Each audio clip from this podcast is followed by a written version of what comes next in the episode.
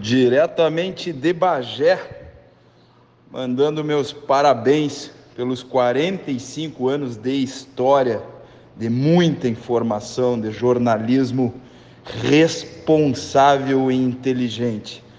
Quero parabenizar o Pelotas 13 horas, um grande fraterno abraço aqui do prefeito de Bagé, ao Cleiton Rocha, ao Paulo Gastal, e dizer que vocês são um exemplo, uma referência para todo o rádio do Rio Grande do Sul. A maior liderança de audiência e da metade sul.